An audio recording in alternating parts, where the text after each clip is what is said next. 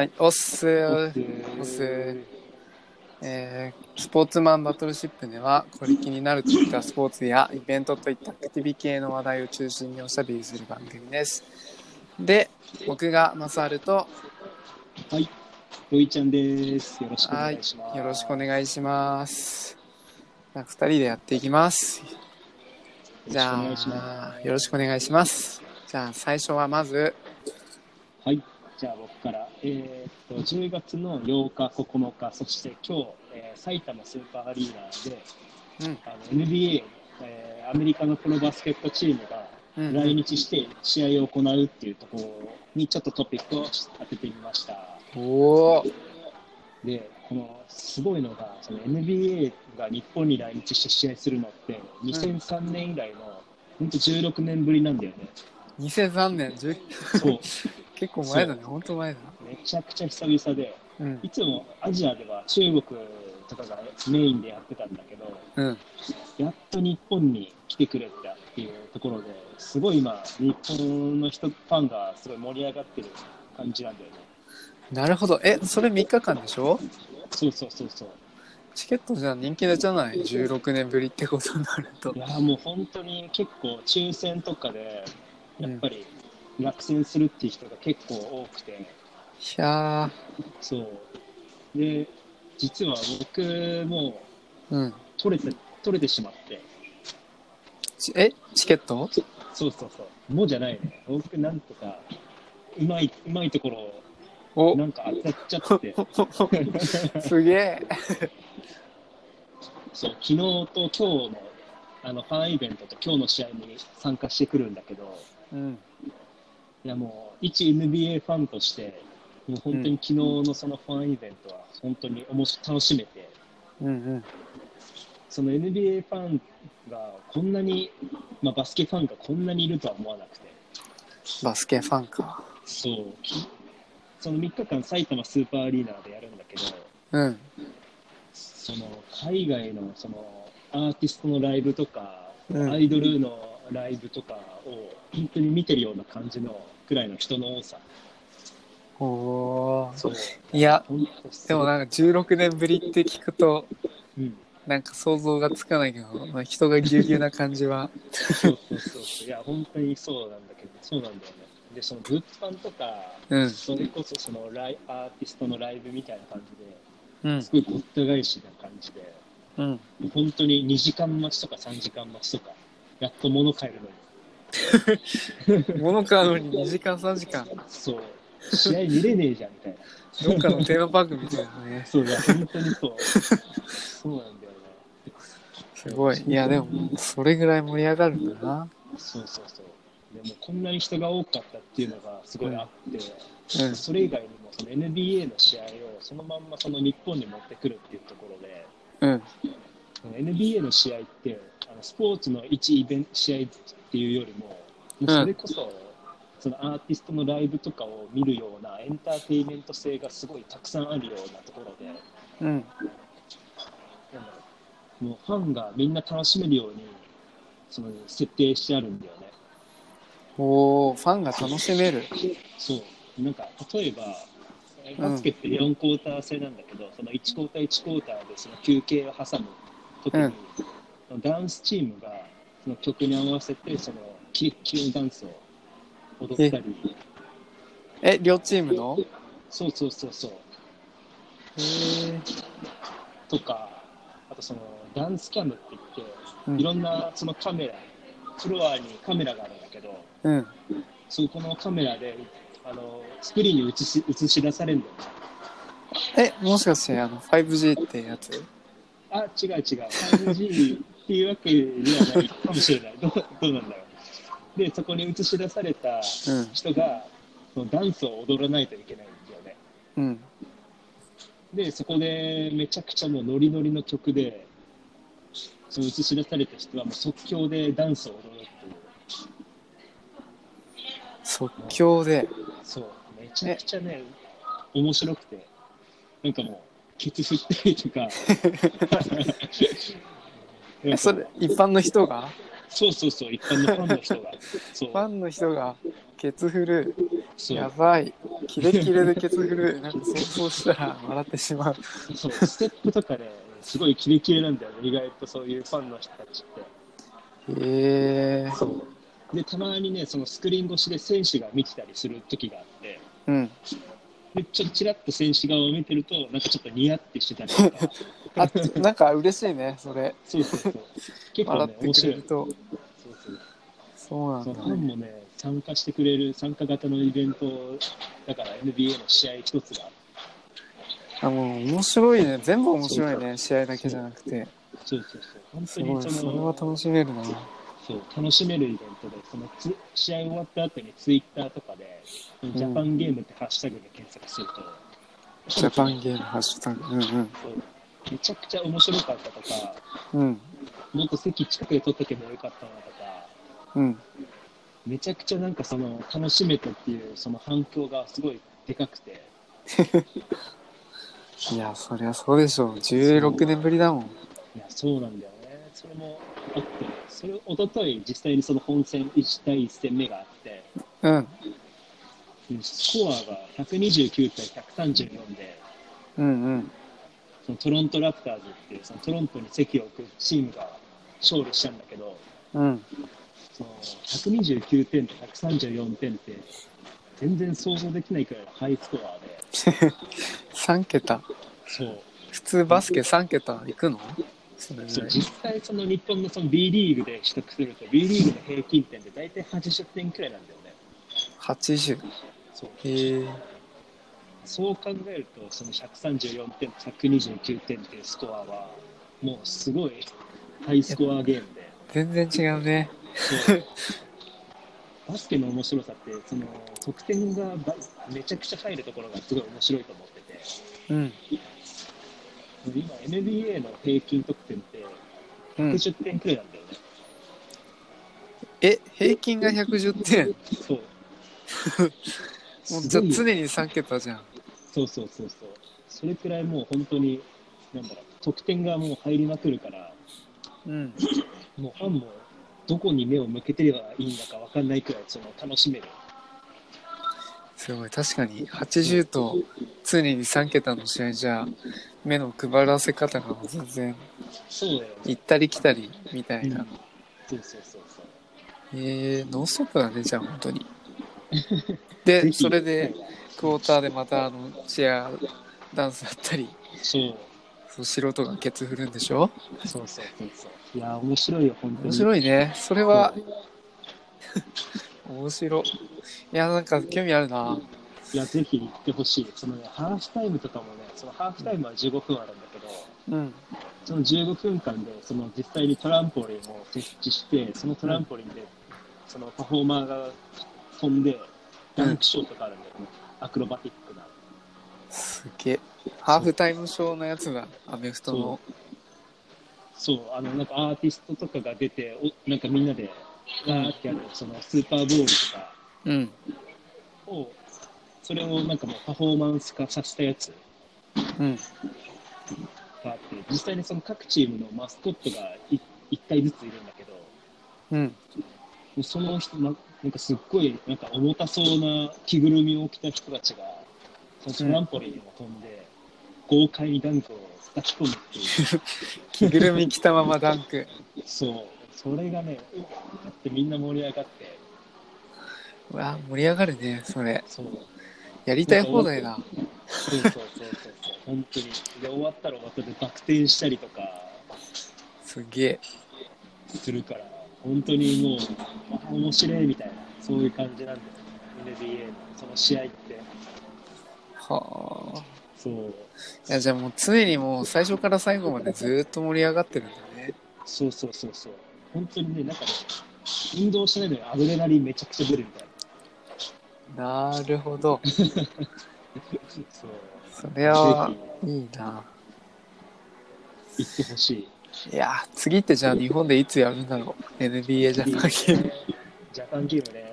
実際来年オリンピックあるから、そこでまた NBA 選手が、みんなこぞって集結するんじゃないかっていう噂もあるから、なる。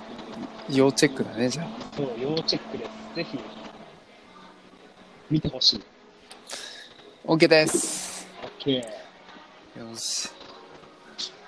じゃあ次。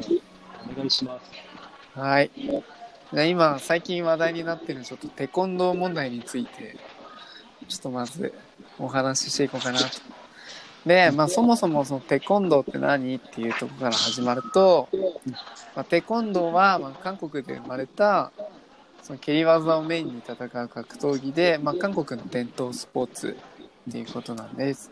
で、まあ、世界でまあ競技人口が7000万人約いて、うん、でそのボクシングとかキックボクシングとかみたいに相手を叩いてダメージ与えてダウン狙うっていう感じじゃなくて、まあ、そのボディとか防具つけたりするしてるんだけどその顔にその的確に打撃をヒットさせたらポイントがもらえるっていう競技なんだよ。ああ、なるほど。ポイント制なんだ。そうへえ。といっても僕自身テコンドーやったことないんだけど やってみたいなっていうのはあるけどねえ、でもあれでし、今、テコンドーっていうか、格闘技を、まあ、実際始めてそうるでしょ。うん。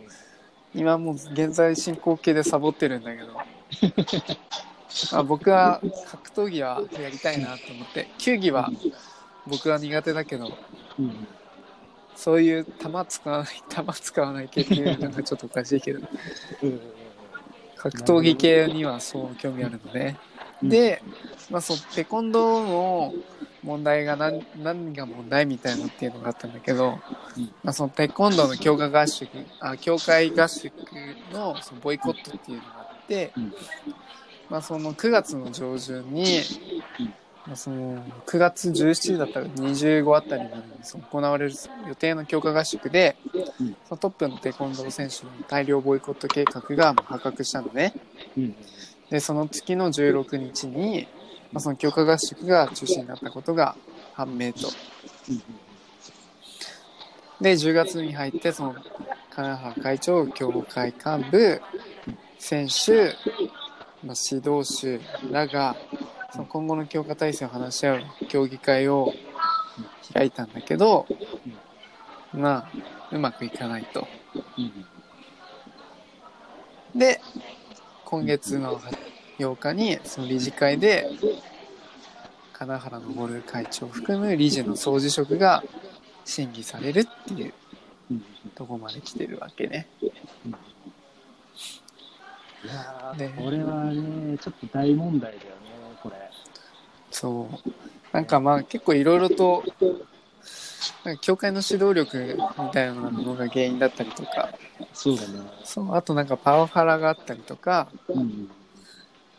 そういうところがなんか目についてうーんちょっとこれ良くないんじゃない的な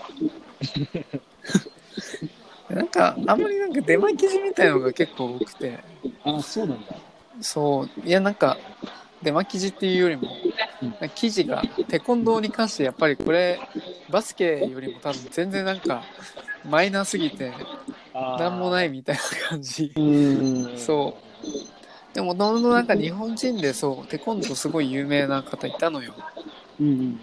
そう岡本由里子さんっていう方なんだけどそうなんかその大学を卒業してからテコンドーでやっていくわみたいなうん。形で、そうそのままオリンピックまでは行って、うん。それでも金メダルまでは取れなかったんだけどっていう。えー、でそうそうそう。でテコンドーのそのなんかお家騒動みたいのが昔あったらしくて、その2004年になんか全日本テコンドー協会となんか日本テコンドー連合に分裂したっていう形ででその岡本由里子さんっていう方はそのアテネオリンピックに参加する際にはなんかスポンサーとかじゃない個人資格での参加をなんか強いられたみたいな感じだったんだってね。もう実費で全部やるってことでしょ。うん、多分そんな感じ。なんか。当時はリアルタイムでテコンドーなんて全然ちょっと興味なかったから全く分かんなかったけど、でも今回のテコンドーの問題が出てからちょこっとうん。勉強して今今調べてるみたいなそんな感じだね。そうでもなんかその金原さんっていう 方うん。なんかすごい髪型がすごい特徴的な方だったんだけど。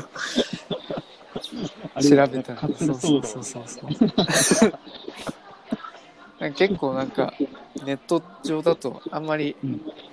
なんか良くない不祥事起こしてるみたいなうん。感じもあったりとか、うん。あとなんか全然なんかテコンドー知らねえみたいな。そうそうそうそう。なんかね書いてる。あれ高校で柔道でそう。社会人で空手あれテコンドーある。んだよテコンドー関係ねえじゃんみたいな。ね。これはどうなんだろう。そう。でなんかそのテコンドー協会だったから、うんなんか素人の人が多くうんみたいな。あでそれでなんかまあ選手とかの配慮だったりとかができなくてなんか不満があるみたいな。うん、そう。副会長だったかな？その岡本さんっていう方は。うんうんでそこで岡本さんはまあいつまあテコンドーをやって,、ま、やってる方だったから、まあ、それでいろいろと、まあ、揉めてとか話なんか多分最近テレビだったかに出てたような気がするんだけどうんうん。全然テレビ見ないからちょっとわかんないんだけど。なんかね、最近のやつで結果だと、そのた総体重を求められたんだけど、過半数いかなくて、あ。結局、うんうん。ダメだったらしいんだよね。はあ過半数いかなかったそうそう。過半数超えたら、うんその対人うん可決されるんだけど、うんなんか、いかなかったらしくて。あれもうそれってもう内側でやっぱりなんかまあ、そうだよね。忖度されてるみたいなそうそうそうそう。その手ってどうなのって思うけどね。これもやっぱ黒い部分出てきたなこれ なんかそのね、金原会長もあまり、ね、さっきも言ったけど、あまりいい話がなかったりとか、ね。あるみたいで、なんだっけな、その、深い暴力団関係に関わってるんじゃないか疑惑もあったらしくて、うん。で実際にそれは会長が完全に否定して、何もなかったらしいんだけど、うん。まあでもちょっと、ね、なんとも言えないような感じだよね、この独裁ぶりは。確かに。なんかね、前ボクシングでもなんか似たような感じののがフラッシュバックしてるような気があの会長、なぜか、ね、またメディアに出始めたりとか、なんかいろいろ、ね、結構人気者になってるよそううそうなそうそう。あれ、謎だよね、ちょっとね。そう。ねでなんかそのテコンドーの選手側の要望としては、そうまあ合宿にその年間のスケジュールをあらかじめ公開してほしいっていうことみたいね、うんうんでもその協会はそのスケジュールは公開してなくて、うん。もう本当ひどい時はその合宿の3日前に、うん。合宿あるよって選手に連絡して急な連絡すぎて全然予定した大会をキャンセルしたりするっていうのになったりとか。もう次大次のその4日後なんか大会のスケート的なうんうん。いや、そっていれうそう。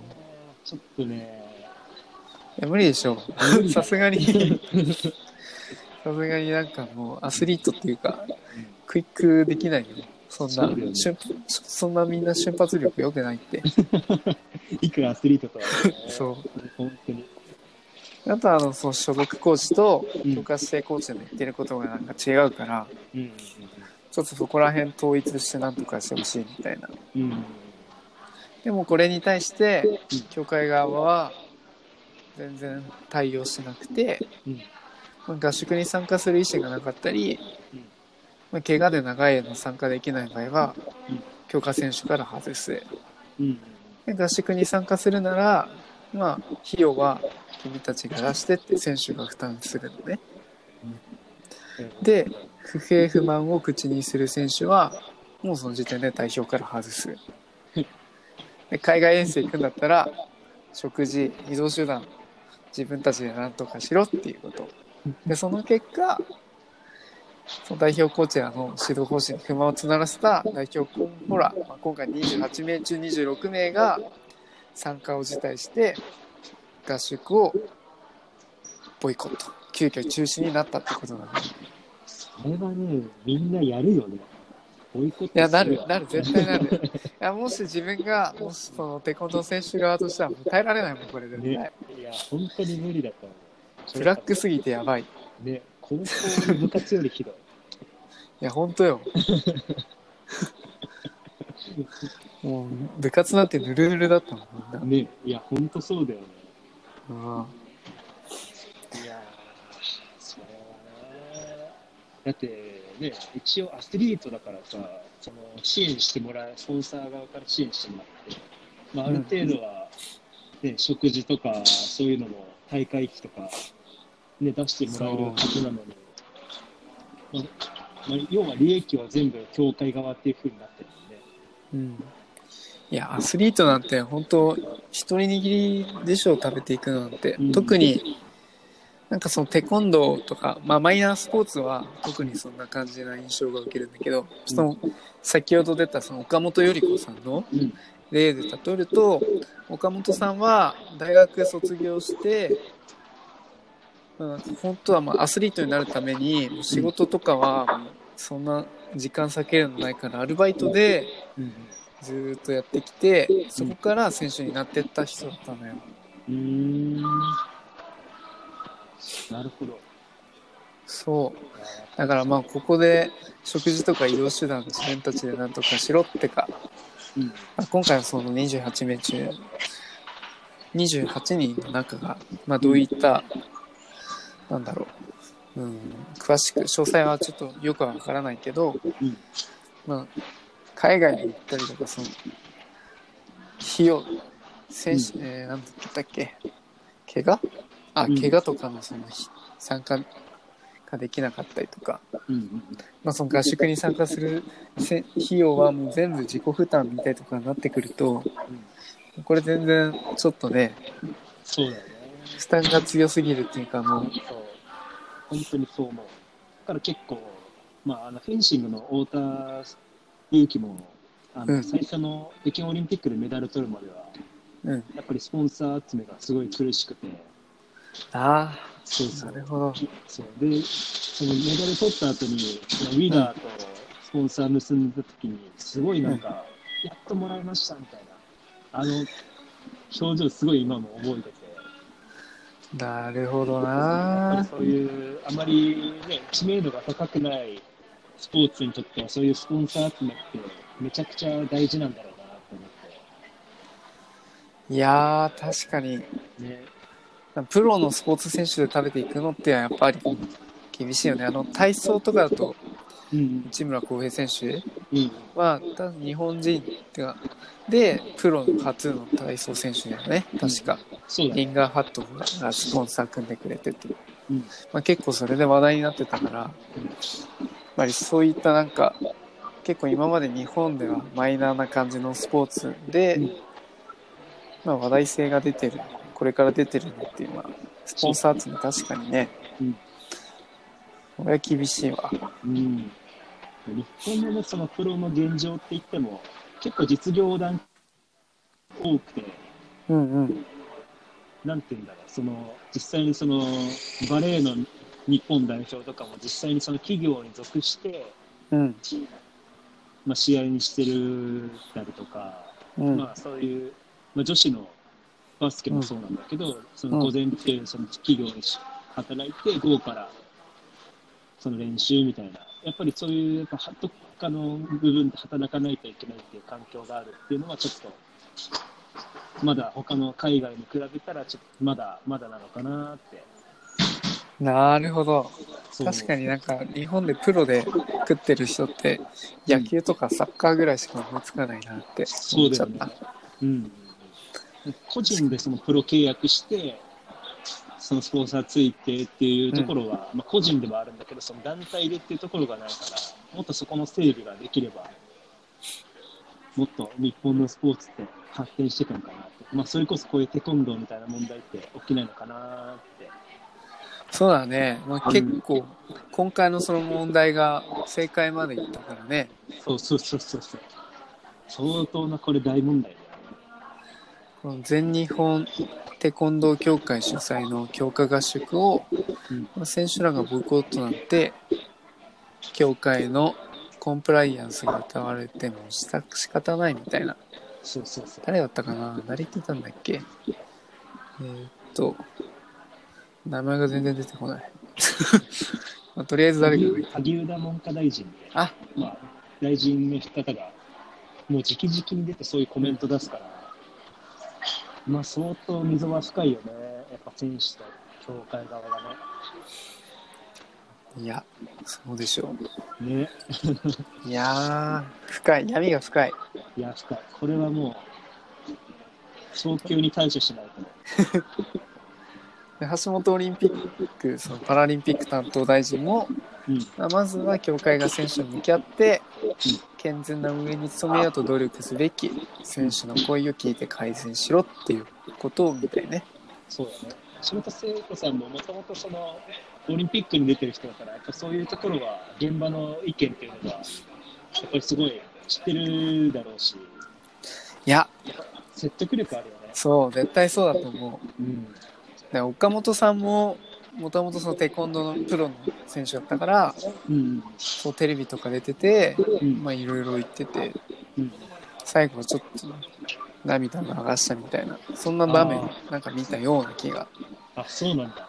そうだからなんか、その実際にアスリート側の気持ちが分かる人と、うん。まあ、今回みたいな、ちょっと経歴がよく分かんない金原さんみたいな、うん。金原会長みたいな人だと、やっぱり全然認識が違ったりとかしてくるから、ああ、なるほどね。やっぱりそう、団体っていうか、もうその協会自体が素人の塊になってしまうと、うん。全然相手の気持ちを組んでくることができないんで、いや配慮に欠ける絶対。ああ、そうだよね。本当にそうだ。それこそ、そのまた NBA の話に戻っちゃうんだけど、NBA もそういう、昔そういうのがあって、その実業家出身、そのうん金本さんも実業家出身で、テコンドーのこと何も知らないで、そのまま会長になっちゃったっていうのが、それこそ NBA の世界でも似たようなことがあって、はあ、そうそう。で、今すごい人気球団のニューヨークニックスのそのオーナーを務めてる人が、うん、その実業団家系の、なまあ、親の七光みたいなうんうん。ところから、はい、そのオーナーになっちゃって、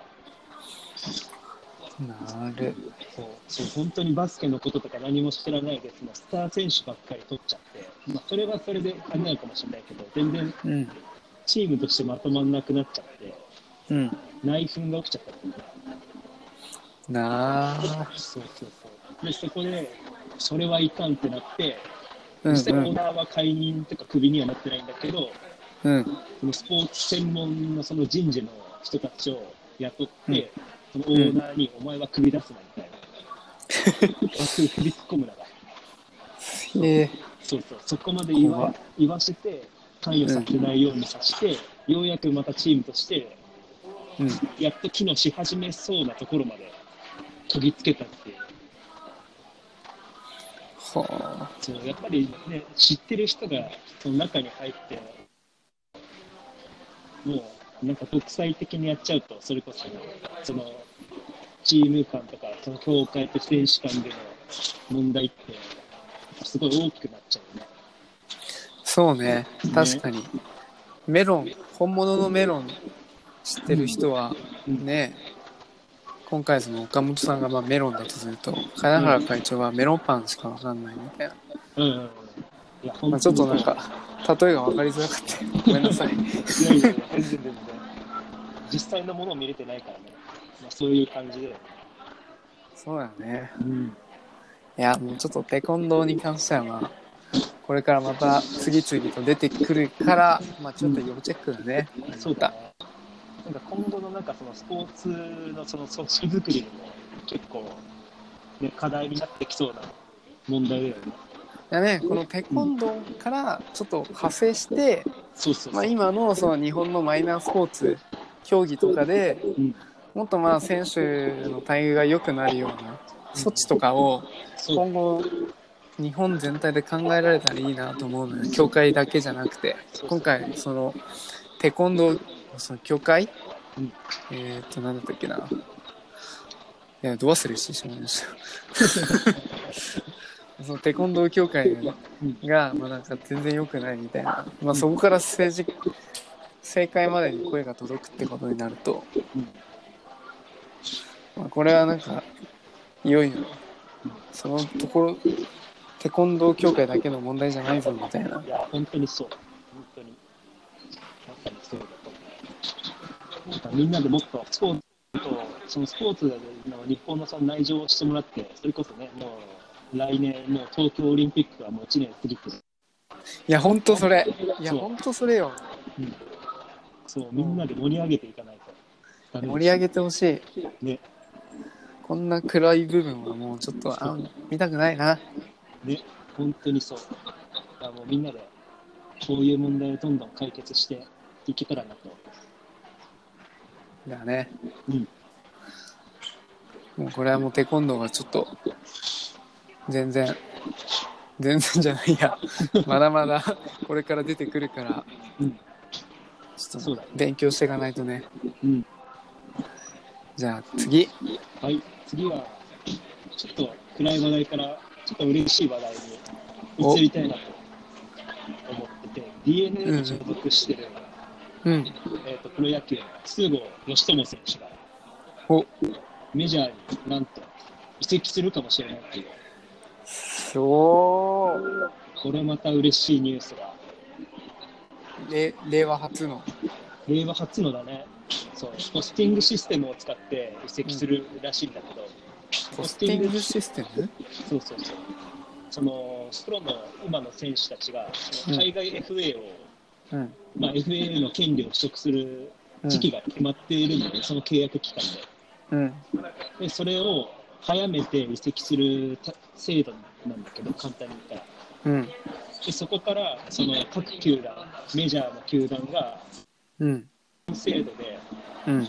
まあ、どんどんどんどんその選手の移籍金、移籍金みたいな感じのものを積み上げていくっていうような制度で、うん。で最大2000万ドル、まあ、日本円でいうと21億円が上限なんだけど、うんその上限に達したその選手球団からその筒香選手が行きたい球団を選べるっていううんうん。ような制度なんだよね。うーん。そう。まあ、言ってしまえば、そのメジャーで、まあ、オークションをそのプロ野球選手に対してやってるっていうような感じかな。なるほどね。そう。で、今、その噂に入ってる移籍候補が、ブルージェイズっていうトロントにあるカナダのチームと、うん。今、菊池雄星投手と、まあ、もう有名なイチロー選手が所属してたマリナーズ、うん。シアトルにあるんだけど。で、うん。あと、もともとダルビッシュが、そのポスティングで、実際に初めてメジャー、日本ハムから移籍、メジャーに移籍したレンジャーズ。うん。っていうところと、あとシカゴにあのホワイトソックスって、昔、あの今、千葉ロッテで、井口井口監督がうん。今監督してるんだけど、うん。その人が所属してたホワイトソックスっていうところから今すごい興味があるみたいで。うん。でそこのおそらく4球団での取り合いになるんじゃないかなっていう噂になってるそう。うん結構なんだろうブルージェイズ以外はあブルージェイズはあれだ。川崎選手があの前ソフトバンクにいた選手が一回一時期所属してたんだけど、やっぱ日本人にゆかりのある球団。うん。日本人に対しての評価の高い球団がやっぱ興味持ってくれてるみたいだね。おで、そのスカウトたちの評価もすごいいいみたいで、うんその筒香選手はその横浜 d n a ではずっと4番打者として、うんまあ、プレーしてたんだけど、この4年間で139本ホームランを打ってるんだよね。それってすごいの？すごいすごい。平均で4年で140本だから、うん。何本だ平均30本以上ペースかな、大体。平均30本？そう、日本のその本塁打で30本とかあったら、それこそ今年でいうおあのジャイアンツの岡本選手とか、うん。結構ホームラン打者、ホームランバッターが超えてくるような数字であるんだよね、30本って。結構、うん。プロ野球界でも大台になってる。うーん。だから、もう平均でそれ30本になってるから、やっぱすごいよね。もうなんか全然想像わかんないわ。平均で30本ってどうどうなんだろうって。そう、やっぱプロ野球でいうと、そのの松井選手が昔、巨人にいたときに、うん。そのヤンキースに移籍する前にも、バッコバコ30本打ってたような感じ。えー、え、それって何試合で30本とかなの？えーっとね、確かプロ野球って100 144試合あって、うん。でその中で、144。そうそうその中で打率が大体3割いけども、スーパースターの部類に入るから、その3割の中で、うん。そのホームランを打ってるわけだから、結構うん。すごいんじゃないかな。はあ、その中で3本。そうそうそう。え、3本？あ、じゃない。あ、いいのか。さん30、30本。さ30 30本か。だからね、相当もう、選ばれてる人、選ばれた人っていうか、スターにしかできないですね。いや、いやー、すごい。すげえ。すげえしか言えない。とりあえずわかんない。すげえしか言えなくなる。で、その選手も、もともとキャリアの最初って、手首の靭帯を怪我してて、あ、そうなんね。そう。で、そこからスラッガー、有名なスラッガー、強力なスラッガーになれたっていうところで、そのうん。故障にその怪我に対する体制もうん。高いっていうところの評価の一つになってるうん。ところがあって、うん。それが今、そのメジャーではやっぱ肘、肘がすごい問題になってるんだけど、うん。あの最近でいうダルビッシュとか、田中選マー君とか、あと大谷君とかも、そのトミー・ジョン手術って言って、その肘を手術して1年間、そのシーズンを棒に振らないといけない、そういう故障とかがやっぱ問題視されてるから、うん。その怪我に対する強さっていうのも一つの評価対象になってるんだよね。うん。うん。その中で筑後選手はそういう。ふう。に評価されてるから、そう。いう。メジャーの球団にも、ここに来てくれっていう。よう。な話もやっぱりあるんですう。ん。う。ん。ね。そう。そう。そう。そう。で、筑後選手って結構珍しい左バッターなんだけど、右バッターがやっぱり多いだよね、球界、野球界って。おう。で、その中で左打者って、その左のピッチャーに対しての、あ左じゃ、いいのか、左ピッチャーに対しての、その、なんていうの、耐久性っていうか、その、相性がいいから、うん。結構重宝されるっていうメリットもある。左打ち？そうそうそう。左打ちの人はなんか僕は、なんか例が、あ、例例じゃないや、塁に出るのが若干早いみたいな、そんな利点ぐらいしか。ああ、それもあるかもしれないね。でもこの筒香選手ってもう、そんな感じのタイプじゃない人でしょ、そうそうそうそう。もう完全にもうホームランバッターみたいな人だから。まあ、どちらかというと、そのね、走るっていうよりかは、もう打つ方なのかな。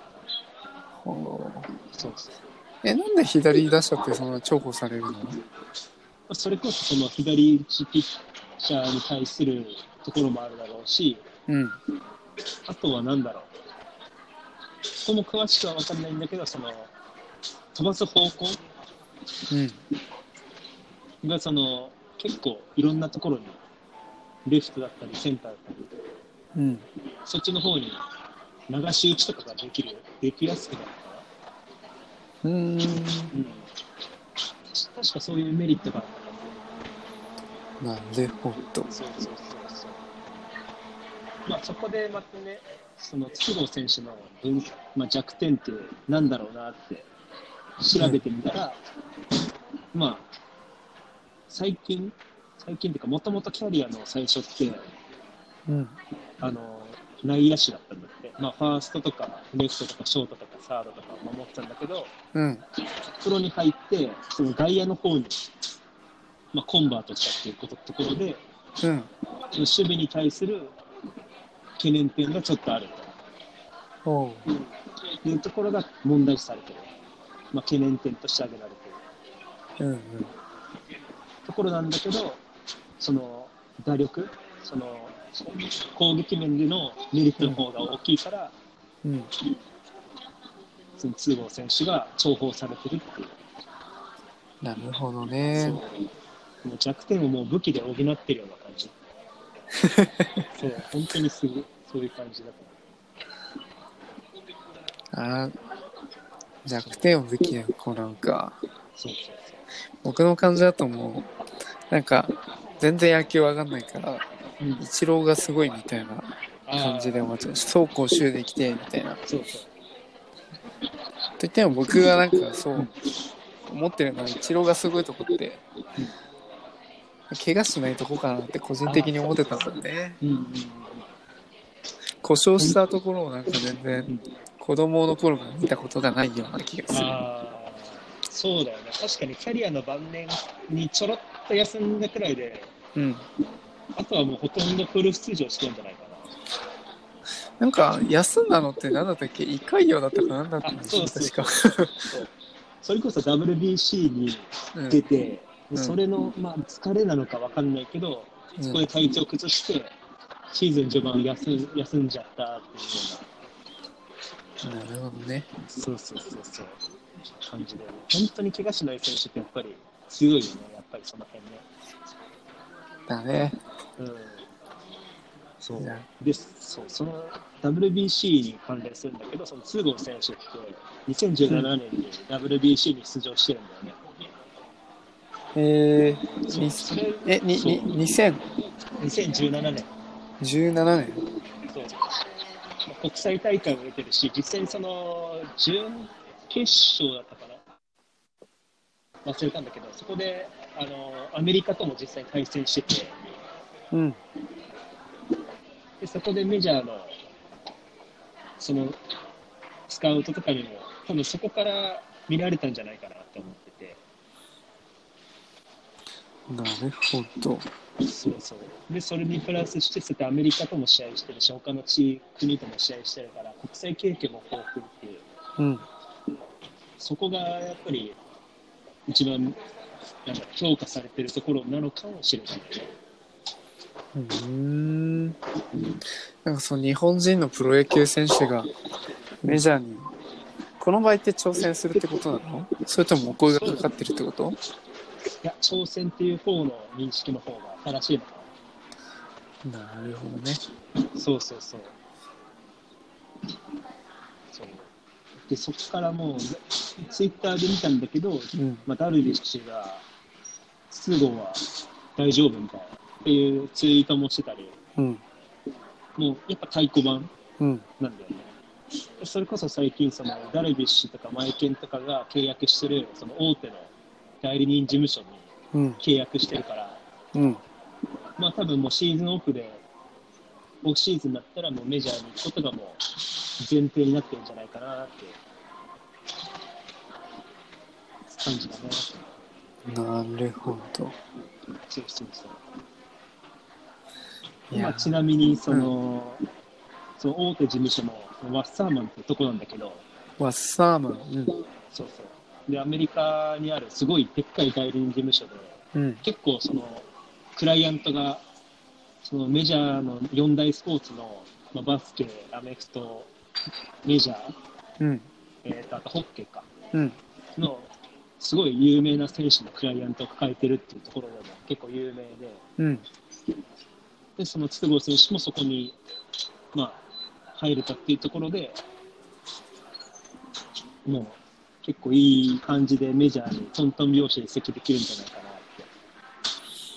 うーん。そうでそれこそダルビッシュとかマイケンとか契約してるし、最近バスケでも八村選手とうん契。約してる人なんだよね。ワッサーマンが？そうそうそう。だから結構日本にの市場もいろいろ見てきてるから、うん。今後そのメジャーを目指す日本人にとってはワスターマンって結構今後出てくる名前になるんじゃないかなって思って覚えやすいね。て。ね、じゃあ、ワッサーマン、ワッサーマン言いたくなるわ。ちょっと、これから。そうだよね。結構そのやっぱ金額面とかも、その年俸とかもある程度やっぱ大事になってくると思うから、うん。そういう交渉とかも代理人がやってくれるし、ほそうそうそう。そこがやっぱり一番強いところ、ね。やっぱ日本人だからその年俸安くていいだろうみたいな。う。あやっぱね、あるかもしれないからさ。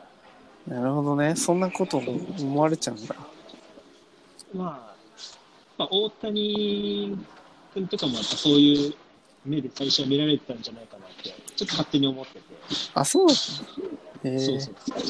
で、実際今メジャー契約じゃなくてマイナー契約で結んでるから、年俸って1億円くらいしか確かもらってないはずなんだよね。あ、そうなの？メジャーじゃないんだ。そうそうそうそう。だからもう、エンジェルスにとってはすごい今、格安で大谷と契約してるみたいな。なるほどな。そうそうそう。もう全然知らなかったそんな事情。あ、そうなんだ。そう、僕も球技全く分かんないから、ああ、いやいや。野球、野球も特にね、特になんか、うん僕に、僕が、なんだろう、興味あるのは、ボール使わない系のやつだね。ボールと友達じゃないスポーツが。うん。ああ、なるほどね。ええっていう球技っていうよりか、なんかスポーツビジネスの一環として見てる感じが自分の中ではあるから、それがなんか面白いかなと思っていいね。でも純粋て。に何でもそれでスポーツ楽しめたら。そう、なん吸収していくな、それも野球もバスケも。そうだもん。そうそう。いや俺もそれこそ、そのいろんなスポーツを見ていきたいなと思ってるから、うん。格闘技とかも本当にその球技じゃないスポーツとかもいろいろ知っていきたいと思ってるし。そうだね。僕も格闘技だけじゃなくて、うんエクストリームスポーツとか、うんうんうん。そうそう、そういうのもね、好きだから、ね今後なんかこのチャンネルでそう。いろいろ紹介じゃないや、紹介でいいのか、話したりできたらうん。いいなとは。ね、もういろんなトピックをね、ちょっといろいろ出していけたらいいそうね、うん。もうちょっとゲストもいずれはみたいな。そうだね、ゲストたくさん呼んで、なんかそのね、スポーツに特化した人たちの生の声を聞けるっていう企画もやってみたいね。そうね。うん。いや、ほんとよ。と、まあなんか、し収録中なのになんか2人の普通の会話になってしまったけど。そうだよね。一回ね、その自分がゲストで、一回その、ね、参加した時があったけど、実際にこういう感じで、なんか、ね、トーク型で、こうやってスポーツについて語れるって、なんかすごい面白いね。そう。いや、まさに実際それ。あ、そう。ちなみに、このチャンネルはもう、私、マサール一人じゃなくなりました。今後は、このドイちゃんと協力して、ちょっとお話ししていこうかなっていうふうになっております。よろしくお願いしまよろす。しくです。そう。一人だとね、やっぱ辛いのよ。確か1回目、2回目で、なんかそんなことを愚痴ったような気がする。いやね、そうだよね。やっぱ一人ってね、やっぱスポーツしてるとそうだけどさ、やっぱ一人でスポーツするのもちょっとね、なんか寂しい感じがあるからさ、そうなのね。うん、やっぱみんなで巻き込んでね、わかる。スポーツはもう巻き込むのよ。そうそうそう。何でもよ。何でも。本当に。そこでね、なんだろう、センセーションみたいなのを起こしてね、うん。ブームから今度は文化みたいなね、来た。来たよ、文化。文化にしていきましょだね。う。ね、変えていかないと、テコンドーみたいに。そう。僕らがどんどん発信してって、どんどんね、見て、聞いてくれてる方も増やしていけたらなって。そうだね。もう、うん今はちょっと、全然、もう今日は僕がダメだったけど、いやいやいやいや、全然ボールボール系全然わかんない。そんな感じでした。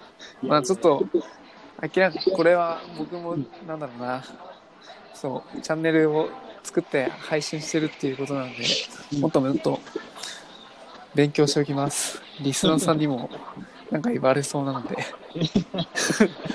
そんなことないでしょ。大丈夫ですよ。ね、よし、じゃあ頑張りましょう。ねえ、はい。じゃあ今日はここまで終わり。